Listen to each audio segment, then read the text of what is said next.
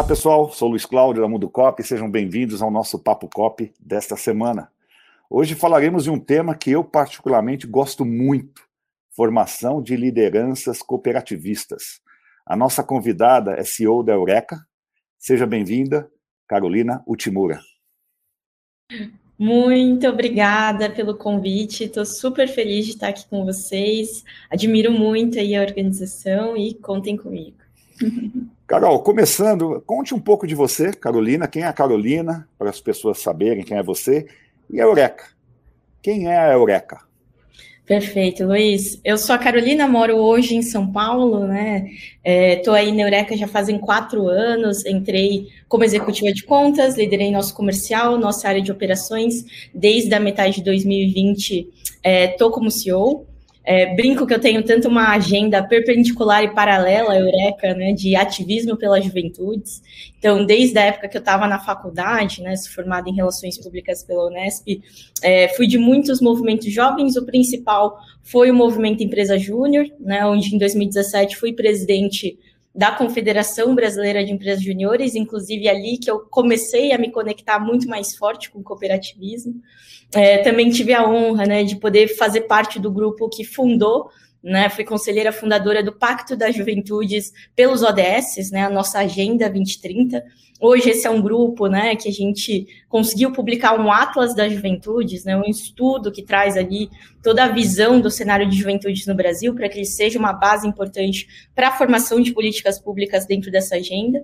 E também já representei o Brasil, né, dentro de alguns fórum, fóruns como o Y20, né, o Fórum de Juventude dos Países do G20, ali em Tóquio em 2019 e recentemente também pude estar é, dentro da lista do Forbes Under 30, né, a lista ali que traz pessoas com menos de 30 anos em destaque em algumas das áreas aí que a gente tem. E aí, falando também, né, como é que isso se conecta com a Eureka hoje, eu brinco muito que a Eureka é, antes de ser né, uma empresa é, que faz a conexão de jovens talentos com o mercado de trabalho, né, com esse mundo aí, o próximo caminho que eles vão ter, é, a gente é uma empresa de juventudes, assim, né? Então, hoje a gente tanto uma consultoria quanto uma plataforma digital que vai conectar esses jovens. Hoje a gente tem né, uma base de mais de 500 mil jovens cadastrados em todo o Brasil, com oportunidade de trabalho, né, especialmente ali de estágio, trainee, jovem aprendiz. A gente faz tanto a atração, a seleção e desenvolvimento, e também algumas ações que a gente tem fortalecido, né, muito de conexão entre organizações, esses jovens, não somente como emprego, né? Então, um exemplo, a gente já fez a edição do Somos Líderes, né, no, junto ali com o Sescop, onde a gente tinha uma turma de jovens que já tinham contato com cooperativismo, que eles pudessem né, ser um pipeline, um funil de sucessão ali no futuro. É, quanto também o Conexão Cicobi ali, que a gente traz, né, o propósito do Cicobi é, para mais de, é, para todos, inclusive, todas as unidades federativas do Brasil, para falar sobre esse propósito e a importância né, do sistema que eu particularmente sou super apaixonada. Então, em um breve resumo, um pouquinho disso. Já você falou bastante aí de juventude, né? Nos dias atuais, ô, ô Carolina, a, a juventude está cada vez mais presente aí nas altas é, posições. Na sua opinião, por que é importante desenvolver programas de liderança direcionados para esse público? Eu acho que a, a maior importância é sobre a longevidade daquela organização né? Se a gente não consegue olhar para as próximas gerações, né? A próxima formação, quem vai suceder quem, né? E a gente não tem essa preocupação a médio e longo prazo, a organização ela fica muito fadada, né? E ela entra num risco muito forte de não conseguir se desenvolver e não conseguir ter a sustentabilidade que ela está buscando, né? Então, é, no nível muito macro, acho que diria que a primeira coisa é isso, assim, né? O quanto que esse sistema, o quanto que essa organização, ela consegue ser longeva. E no nível micro também tem toda uma importância né, da qualidade dos trabalhos ali dentro, de como você pode trazer esse jovem, né, e te ajudar a entender mais desse público, né, então dentro da sua cooperativa, nos serviços, nos produtos que ela consegue oferecer, como a gente dialoga, né, com essa próxima geração muito forte de consumidores que a gente vai ter, assim como também, né, trazer a diversidade geracional. Acho que sempre quando a gente fala, né, sobre jovens, a gente nunca gosta de colocar eles numa posição superior, né, às, às gerações anteriores, assim, né, mas muito mais que elas são um, é um processo natural da gente fazer com que essas gerações consigam conviver e que a gente consiga né, utilizar das mais diferentes características de cada uma delas. Então, não tenho dúvidas que eles também conseguem ensinar muito para gerações mais experientes e o, o vice-versa é muito real. Né? Essas gerações elas também precisam de um suporte, de uma inspiração, é, de realmente ter pessoas que apoiem né, a sua formação e o seu desenvolvimento ao longo da carreira, ao longo dos seus objetivos e tudo mais. Então, também super destaco aí a importância dessa diversidade geracional. Muito bom. Essas transformações recentes aqui do mercado, Carolina, é, se você tivesse que numerar desafios, né, para a formação de novos líderes, como que você colocaria? Perfeito, acho que são vários, né? A gente conhece bem, assim, né? eu acho que tem tanto no nível micro, né? É, é uma relação delicada e às vezes muito emocional. Às vezes a gente trata um processo de sucessão como se ele fosse técnico e prático, né? Então, ah, essas são as pessoas interessadas, a gente vai formar ela dentro dessas experiências e elas vão querer, né? E as pessoas vão querer que elas entrem dentro desses cargos. Mas o processo em si de sucessão, ele é um processo muitas vezes emocional. Né? Então, às vezes, você tem um gerente mais experiente que está é, com um cargo ali de poder ensinar, né? Alguém mais jovem. E como que essa pessoa vai se sentir, né? Putz, esse jovem veio aqui, né? Roubar o meu lugar, né? Talvez eu perdi o meu espaço aqui dentro. Por que, que eu vou ajudar essa pessoa?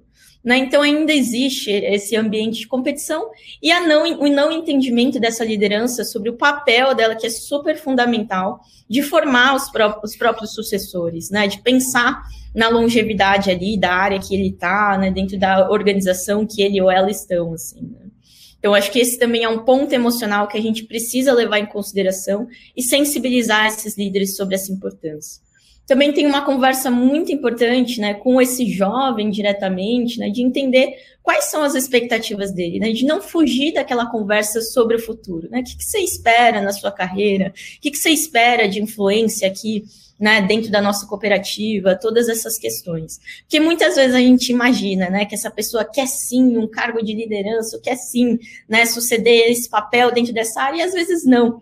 Né? E muitas vezes a gente tem o medo de provocar essa conversa, de talvez frustrar, não ter esse, esse, esse espaço, né? Ou demorar ainda para acontecer. Mas essa conversa precisa rolar. Né? É importante que a gente tenha essa transparência e até encontre caminhos diferentes onde essa pessoa possa estar ali dentro, né? Muito mais do que um talento de uma área específica, ela é um talento da organização como um todo, né?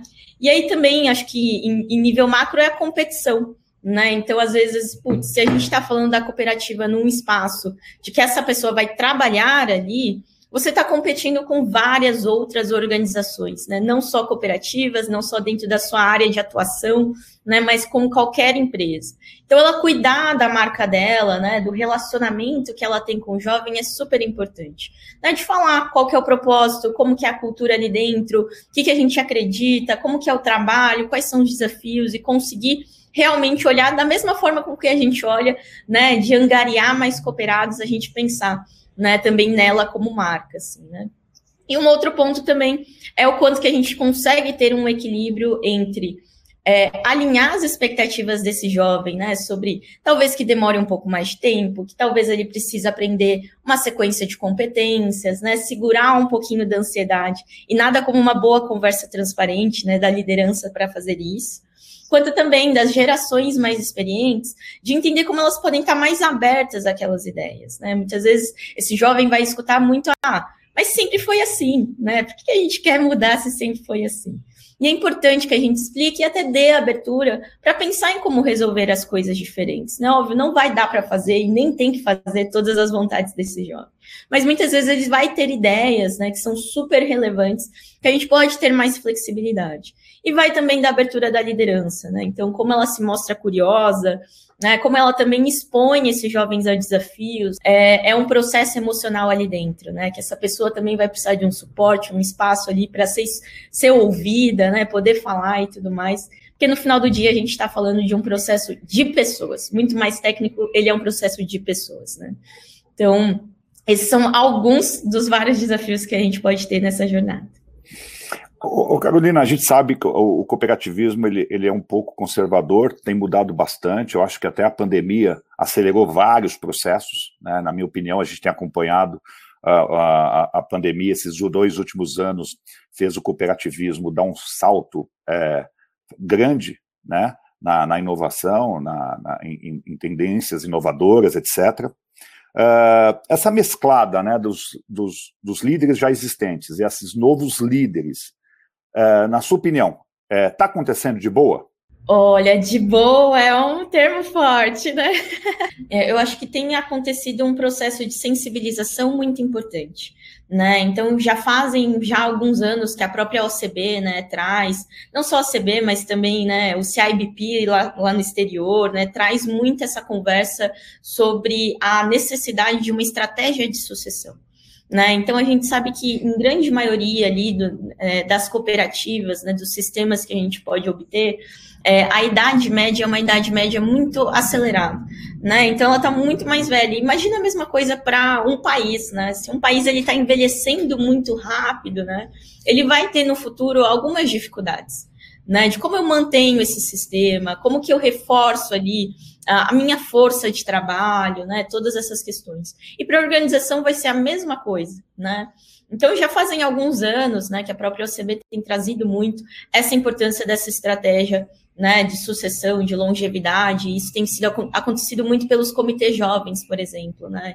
Então, quando a gente olha, né, algumas das cooperativas que eu tenho mais é, contato, eu vejo que existe a cidade média muito avançada, que está começando a entrar uma base, né, de pessoas aí com menos de 30 anos é, alta, mas quando a gente olha os recortes, principalmente ali nos relatórios de sustentabilidade, né, é, a gente vê que os principais fóruns de engajamento, né, os próprios núcleos, comitês e tudo mais, que a gente começa a entender né, que essa pessoa está mais envolvida, né, ela não simplesmente é só uma cooperada, né, ela tem um papel ali de atuação, é, a idade média ela vai aumentando, né, então esses jovens eles não estão tão engajados dentro né, desse olhar dos núcleos e tudo mais, né?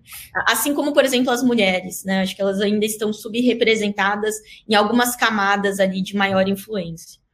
É, e o grande ponto aqui, que eu acho que eu vejo com muito apreço, assim, né, é o quanto que eu vejo alguns bons exemplos acontecendo, né? Então, a gente trabalha ali junto com o Cicred na central do, é, de Paraná, de São Paulo tal, e eles trazem né, essa visão dos comitês muito atrelados à Agenda 2030, que é super legal, de abrir esse espaço para o jovem, de conversar junto com ele, de trazer conteúdos que vão ser estratégicos caso eles queiram né, ocupar essas cadeiras no futuro. Eu acho que isso é muito legal. Mas eu também vejo a importância né, de a gente não só olhar né, para como esse jovem ele pode estar preparado, quais são as habilidades, mas como a alta liderança, né, ali dentro do conselho e tudo mais, também está mais sensibilizada e aberta para receber, né? Então, como a gente também está trazendo um conteúdo para eles para falar sobre juventude, sobre o que, esperar dessa nova geração, todas essas questões. Eu acho que todos os lados, né, tanto a base quanto ali, né, quem já está mais estabelecido, precisa conversar para que num dia, né, eles se encontrem e conversem dentro da mesma linguagem. Então, em resumo, né, eu vejo com muitos bons olhos, eu acho que existe hoje uma sensibilização que está acontecendo, cada vez mais líderes que estão entendendo essa importância, ações rolando né, em vários estados diferentes, é, que eu destaco como putz, um exemplo para né, que outras cooperativas possam olhar e se inspirar muito forte, mas ainda vale a gente acelerar um pouquinho. Né? Então, também Importante a gente lembrar o cenário macro que a gente está inserido, né? O próprio Brasil, ele já vive há algumas décadas o bônus demográfico, né, esse momento onde a população economicamente ativa é superior proporcionalmente à inativa. Né? Hoje no Brasil a gente tem é, 51 milhões, cerca de 25% né, da nossa população brasileira entre 15 e 29 anos. E isso é uma baita oportunidade que a gente tem né, de angariar esses jovens, só que a gente está caminhando aí para a última década desse bônus demográfico. Depois, né, assim já começou, né, mas o Brasil ele começa um processo é, de envelhecimento muito rápido. Eu já fiz uma vez um, um, participei de um evento de uma cooperativa do Sul com mais de 40 jovens, um espetáculo, uma experiência é, é, muito gostosa de você conversar com esses jovens que estão sendo inseridos na cooperativa, eles são filhos de cooperados, estão sendo inseridos no, na, na cooperativa, justamente para pensando na longevidade, que você bem citou agora. Mas, assim, é uma pergunta que sempre fazem para mim. Uh, qual a idade certa? Né? Que, como que o jovem se identifica? Ah, eu quero um dia ser um grande líder na cooperativa onde meu pai é, é cooperado? Eu, qual é a idade assim que você, pela sua experiência que você tem, tem vivido, é, idade certa para essa pessoa entrar numa cooperativa, já com aquela mentalidade de liderança, né? Ótimo, Luiz. E, e, e só fazendo um destaque, né? É, hoje a gente sabe que o cooperativismo ele é muito forte no agro, por exemplo, né? E, e a gente tem, tem visto, teve uma época que eu estava conversando até com filhos de pequenos produtores, né? Filhos ali, é, possíveis herdeiros né, de, do agro, assim, o quanto existia ainda é, uma percepção deles, especialmente entre os amigos, né? De que, putz, é, eu não quero mais estar aqui, assim, né? Eu quero poder terminar a escola, fazer uma faculdade em outro estado e trabalhar numa Posso fazer uma observação? Você claro. falou do agro, porque vai, vai completar essa pergunta, eu não posso deixar passar esse ponto. Claro. Você falou do agro. Existe também na contramão disso justamente isso que você está falando, né? O êxodo, né? O, o jovem que sai do. Ah, não quero seguir os passos do meu pai, eu vou estudar, vou fazer medicina, vou fazer isso, vou fazer aquilo. Ele acaba saindo é uma perda considerável de grandes jo de jovens futuros líderes dessa cooperativa. Exato. Onde está esse, esse, esse gargalo? Era para completar isso aí. Não, com certeza, vou falar sobre isso. Né? E, e, vem muito desse lugar assim de, putz, às vezes não se vê ali, não se identificar, né? Ou até, até a própria dificuldade da relação familiar, né? Tipo, ah, meu pai não deixa eu fazer isso, né? Ou minha mãe acredita que o negócio tem que ser tocado assim e tudo mais, né? E eu conversei com muita gente, estudei muito assim sobre o agro. É, foi ali mais ou menos em 2020 e tal, e, e, conversei com muita gente sobre isso, assim, né? É, isso para mim é uma dor muito grande, né? Porque a gente ainda tem é, no Brasil como um todo, assim, né, uma visão muito negativa do agro às vezes, né, a gente sabe que, há, principalmente alguns anos atrás, né, o, o agro brasileiro, ele era visto com muitos bons olhos no exterior, né, que era um agro sustentável, né, uma visão de uma produção muito forte, né? É, infelizmente, né, entre vários fatores ali, a gente tem perdido um pouco dessa credibilidade. Mas acho que o principal fator, assim, né, que quando eu, eu comecei a estudar mais, eu falei assim, nossa, que incrível é o agro brasileiro, e eu nem sabia, assim, né, das oportunidades, o quanto tem muita oportunidade de colocar mais tecnologia, né, de tornar essa cadeia cada vez mais sustentável, quanto que é o agro que realmente, né, é um dos mercados que mais movimenta a economia brasileira, assim, né. E eu acho que muitas vezes essa conversa ela não tem acontecido, sabe? De às vezes a grama do vizinho é mais bonita, né? A grama da startup é mais bonita, né? Mais verde. É, e a gente poder falar, putz, qual que é a importância desse agro brasileiro, né? E óbvio, vão ter várias inconsistências e pontos que essas pessoas, esses jovens, não vão concordar, e eu nem discordo com eles, assim, né? Mas também a gente mostrar a oportunidade de mudar aquilo, né? Se não é a gente, né? Se não são essas pessoas que estão ali na cadeia de sucessão para mudar a forma com que as coisas acontecem, quem vai ser? Né? É muito difícil entender quem vai ser, assim, né? Então, acho que também tem uma conversa dentro do núcleo familiar importante, assim, né? De entender a expectativa desse jovem, mostrar também o valor dentro dessa carreira, o valor ali dentro do agro, deixar que essas pessoas proponham mudanças, né? Dentro ali das suas propriedades, né? Putz, quer implementar alguma coisa de tecnologia, quer mudar alguma coisa? Vamos propor, vamos entender juntos, né? E às vezes entra naquela conversa familiar que é difícil, né? Mas a gente tem que olhar também na conversa do negócio, assim, né? Então, acho que vem desse lugar muito importante, né, de desde pequenos, né, eles estarem ali envolvidos, ter uma conversa de abertura, deixar ele se expor, deixa errar também, né, putz, essa pessoa está começando agora, não é questão de se vai errar ou não, né, é quando e como, errar com certeza vai errar, né? então vamos dar também um espaço mais seguro, né, para que esse possível sucessor, sucessora é, consiga, né, entender, errar, testar e tudo mais, né, porque senão a gente vai ter é, esse caminho do êxodo que é um caminho muito perigoso, né, e um caminho onde a gente perde a oportunidade de renovar também os negócios, né, de atualizar a forma de fazer negócios, né, é, que é muito, muito importante, assim, né, então, estaria esse ponto muito forte, é, de como a gente cuida da credibilidade, né, do agro e também a conversa né, com esses sucessores diretos.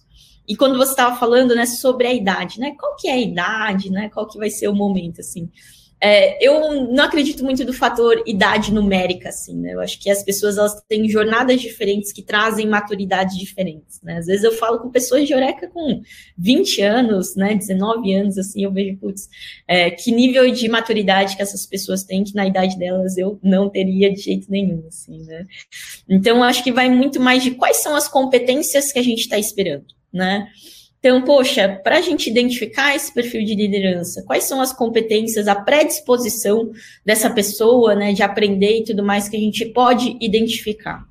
E também lembrando, né? Não dá para taxar a pessoa. Putz, ah, com 18 anos ela fez aqui um teste, viu que não era esse caminho, então ah, tá descartada aqui para o pipeline de liderança. Não, não acredito nisso, né? Acho que a gente pode ter várias oportunidades, experiências nas nossas vidas, e não dá, né, para cunhar, colocar um carimbo que aquela pessoa serve ou não serve, né? Essa conversa ela não é binária.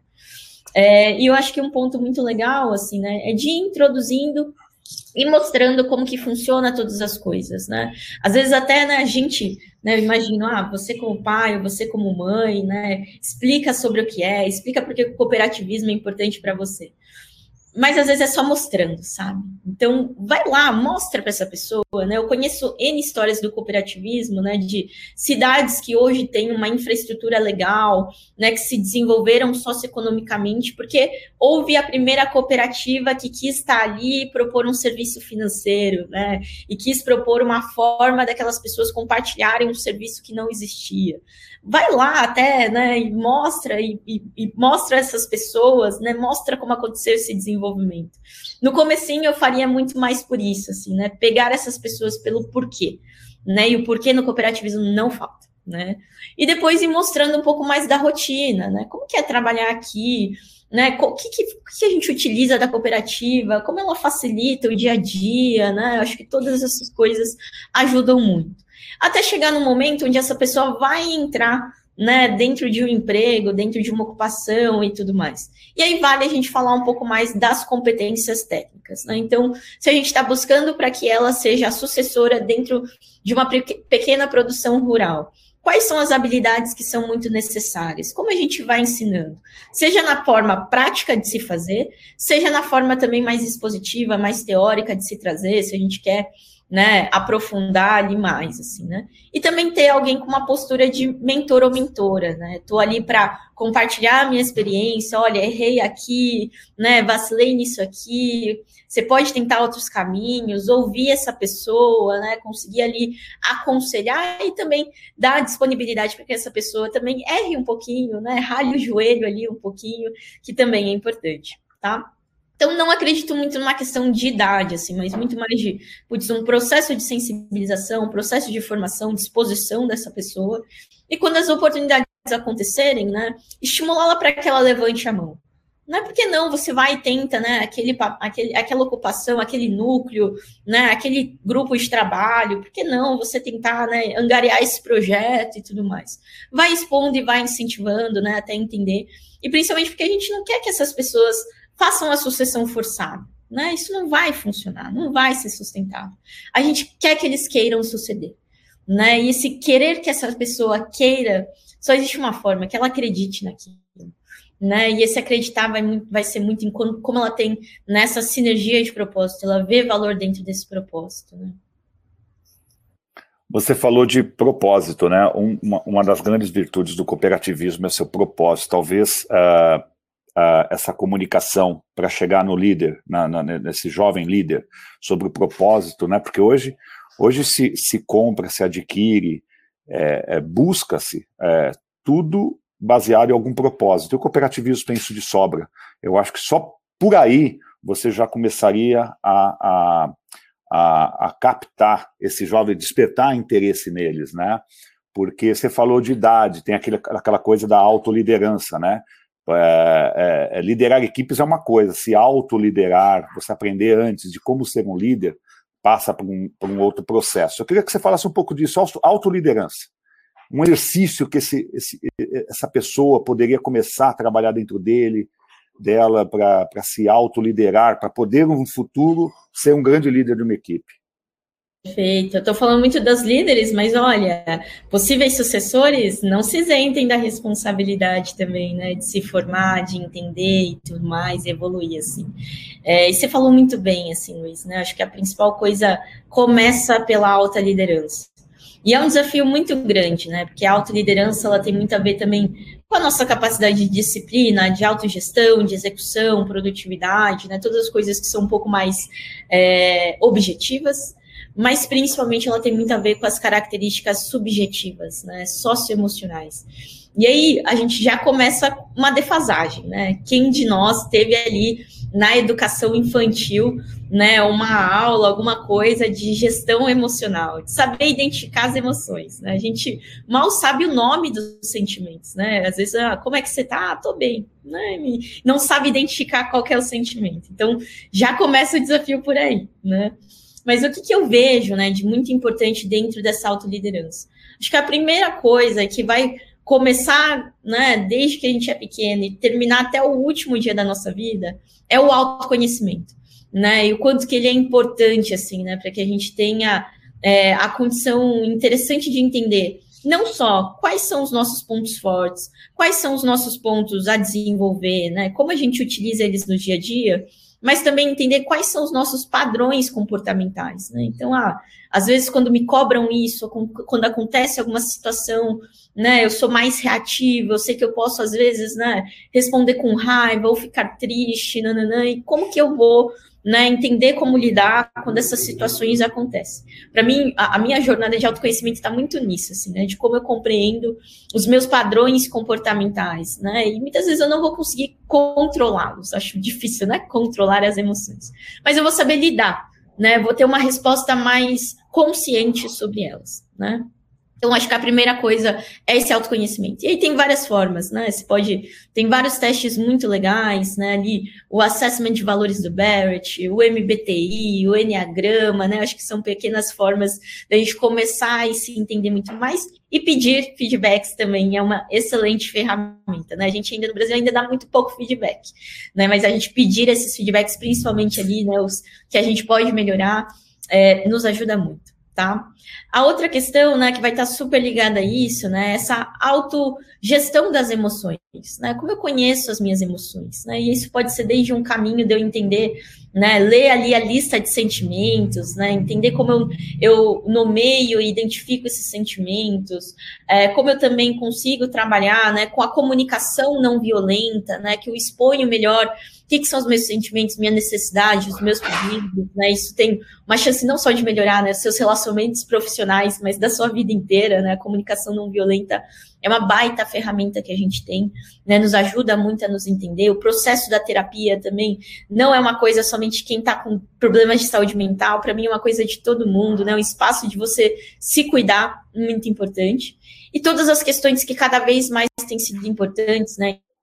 Ainda mais nesse momento né, de pandemia, né, onde muitas vezes a gente está fazendo muitos trabalhos remotos, é, onde a gente não vai ver as pessoas com tanta frequência e tudo mais, é, a gente tem a habilidade da autogestão. Né? A gente trabalhou a administração, e se você for ainda hoje numa aula de administração, é, a gente vai falar muito sobre uma ótica de comando e controle, né? Então, ah, tá aqui sua lista de tarefas, faz o check, eu vou ficar em cima de você, né?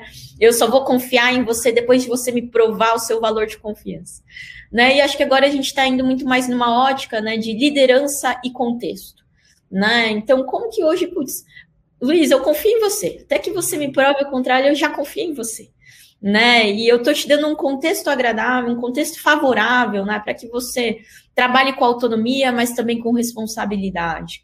Né, eu estou ali muito mais para te auxiliar. Então, essa habilidade da autogestão ela vai ser muito importante. Né? Eu não quero alguém que fique me cobrando. Eu consigo né, me organizar, ser produtiva, é, consigo entender o que, que eu tenho que fazer, o que não está legal. Eu vou lá e proponho algo, peço ajuda, levanto a mão e tudo mais. Né? A gente está precisando fortalecer esse perfil muito mais forte de autogestão.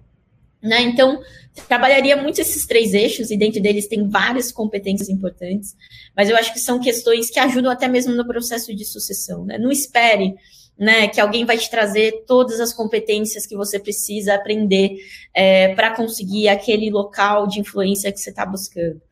Né? Essa, essa função é sua, e ainda bem que é sua. Assim. Muito bom. Nossa, é, é um assunto, como falei para você, esse assunto ele me prende muito, né? E a gente, a gente faz um trabalho muito bacana aqui na Mundo Cop, porque a gente fala muito sobre liderança, né? Carolina, liderança transversal. Tão importante quanto a gente falar de um líder no vertical, é o líder no transversal, aquele líder que ele consegue influenciar pares, é, superiores, fornecedores, é, também é um desafio grande dentro do cooperativismo, né? excelente, assim, né? Acho que a gente tem que parar de atrelar a liderança com um cargo, né? Ah, então eu tenho um time, então agora eu sou uma liderança, né? Eu tenho um cargo formal aqui num comitê, então agora eu sou uma liderança, né? Para mim, liderança é uma questão de escolha, né? Uma escolha de querer liderar, né? Uma escolha de querer lidar dessa forma, uma escolha de querer né, é, influenciar os ambientes que a gente está. E não vai ser um cargo né, que vai nos autorizar a fazer isso. Nem deve ser. Né? Então, acho que está muito mais nesse lugar, como você trouxe, de influência. E acho que tem várias é, coisas, assim, né? Até num nível muito, sub, sub, muito subjetivo, assim, né? E, e, delicado, assim, tem como as pessoas te olham, assim, né? Como elas. É, a gente está em constante observação dos outros, né? Então, como é que as nossas atitudes, os nossos comportamentos, a nossa fala, a nossa coerência entre ação e fala, né, é, ela está ali muito inspirando outras pessoas, né, a buscar isso, né, a ter esse lugar, assim, né, então, é, a, a forma com que a gente lidera, né, no dia a dia, lidera de uma forma silenciosa, né, de ir lá fazer as coisas como a gente acredita, em cima dos nossos valores, também tem um poder de influência incrível que a gente às vezes não observa né? E também tem a questão né, de como que a gente consegue usar essa nossa escolha de liderar é, para influenciar as, as, coisas que a gente gostaria de mudar ali dentro. Né? E eu sempre gosto de utilizar né, um, um, princípio do Jim Collins que ele fala, que eu acho que se encaixa muito bem no cooperativismo, que é como a gente protege o núcleo e estimula o progresso. Né? Então, tem várias coisas que a gente tem que admirar e respeitar e preservar sobre o legado do cooperativismo. A gente tem que preservar a integridade desse propósito. A gente tem que respeitar e admirar né, e agradecer sobre os feitos das gerações anteriores. Esse é o núcleo que a gente precisa proteger. Mas a gente também tem que estimular o progresso. Né? Então, talvez, sei lá, essa cota capital para virar cooperado não faz sentido mais no Brasil de hoje, ou se a gente quer atrair mais jovens. Né? Talvez esse sempre foi assim, dentro desses quesitos, não funcione mais. E aí, como que essa pessoa, né, ela consegue ter um poder de liderança, tanto de cuidar dos seus relacionamentos, para que as pessoas possam estar mais abertas às suas opiniões, às suas proposições, suas provocações, né? Então, cuidar realmente das relações, né? É, e cuidar num lugar interesseiro, assim, né? mas num lugar muito genuíno, de que é uma outra pessoa ali dentro, que também tem suas expectativas, suas frustrações, seus medos, suas ansiedades. Né? Cuidar dessas relações. É, utilizar de uma comunicação assertiva, e como eu falei, a comunicação não violenta pode ser uma baita de uma ferramenta para que você consiga propor essas mudanças. E também entender por que, que as coisas funcionam desse jeito. Por que, que sempre foi assim? Né? Quais são as travas, quais são as limitações, o que dá para ser mudado, pesquisa, vai procurar, pergunta e tudo mais, e propõe essas soluções. E não só reclamar, né? Só trazer ali, é propor e ajudar na implementação, né? Entender como que é, você consegue estar ali. Porque isso também vai te trazer uma bagagem, uma experiência de falar, hum, talvez seja mais difícil do que eu estava imaginando, né? Talvez leve mais tempo do que eu estava imaginando.